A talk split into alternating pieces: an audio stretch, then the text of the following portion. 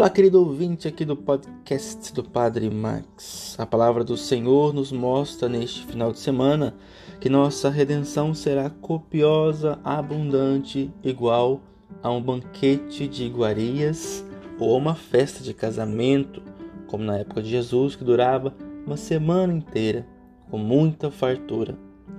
Mas para participar desses momentos de redenção, precisamos ouvir o chamado de Deus, o convite, e responder imediatamente e estar convictos de que vale a pena seguir os ensinamentos que nos trazem a plena alegria.